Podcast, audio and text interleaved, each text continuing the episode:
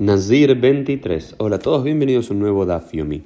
Debo confesarles, hacer un y que el tratado de Nazir no es el más entretenido de todos, es muy técnico, muy seco, muy repetitivo en algunas partes, pero cada tanto uno encuentra Mishnayot y luego Gemarot muy pero muy interesantes que sobrepasan eh, solamente las los, detalles legales de cuándo uno se convierte en Nazir o cuándo uno no.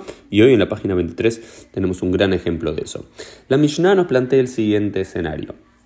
Si una mujer eh, hizo un voto de juramento que se va a convertir en una Nazirah y luego de eso tomaba vino y se impurificaba con los muertos, dos cosas que está prohibido, hacerlo dice Sofeget et Arbaim eh, recibe los 40 latigazos, 40 menos 1, 39 latigazos que eh, la Torah describe para eh, corregir a aquellos que, que, transgreden ciertas mitzvot.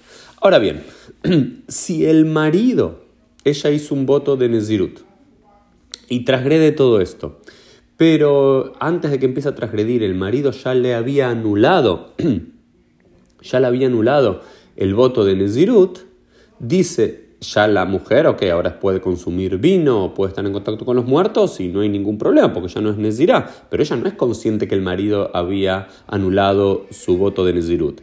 Entonces, ¿la mujer recibe algún castigo o no recibe algún castigo? Algunas posiciones dicen no, no recibe ningún castigo porque no es una Nezirá, pero otros dicen no, no, no, para, para, todo el tiempo que ella no sepa que su marido ya anuló el voto de Nezirut y que en su conciencia ella siga siendo Nezirá, por lo cual está transgrediendo Bekabaná con intención, tiene que recibir Makat Mardu, tiene que recibir eh, latigazos por la rebeldía, un castigo de origen rabínico y no bíblico.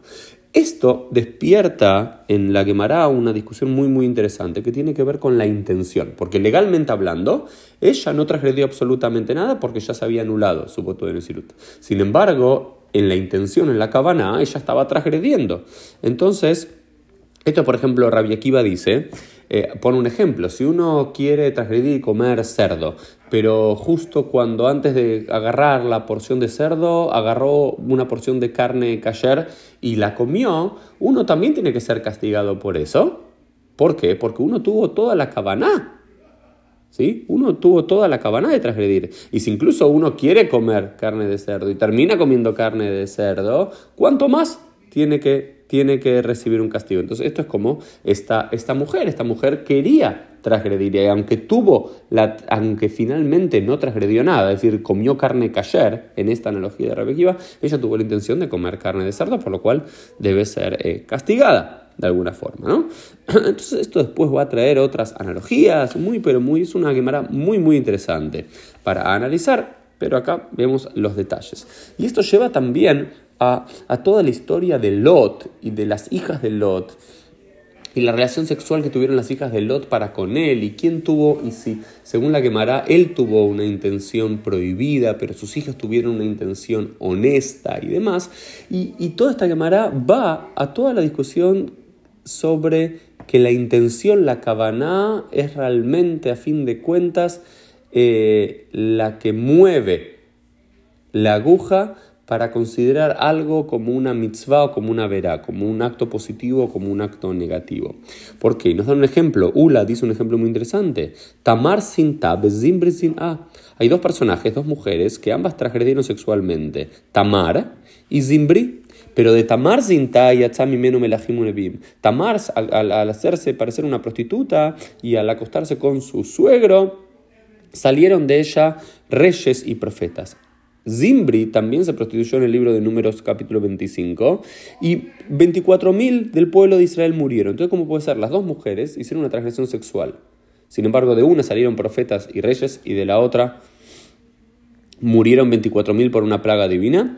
Y contesta Rab Nachman Baritzha que este día verá lishma mi mitzvah Es más grande una, una verá, una transgresión en nombre del cielo por una buena razón que una mitzvah cumplir una mitzvah, un acto positivo, Shelolishma, no con la intención correcta. ¿Sí?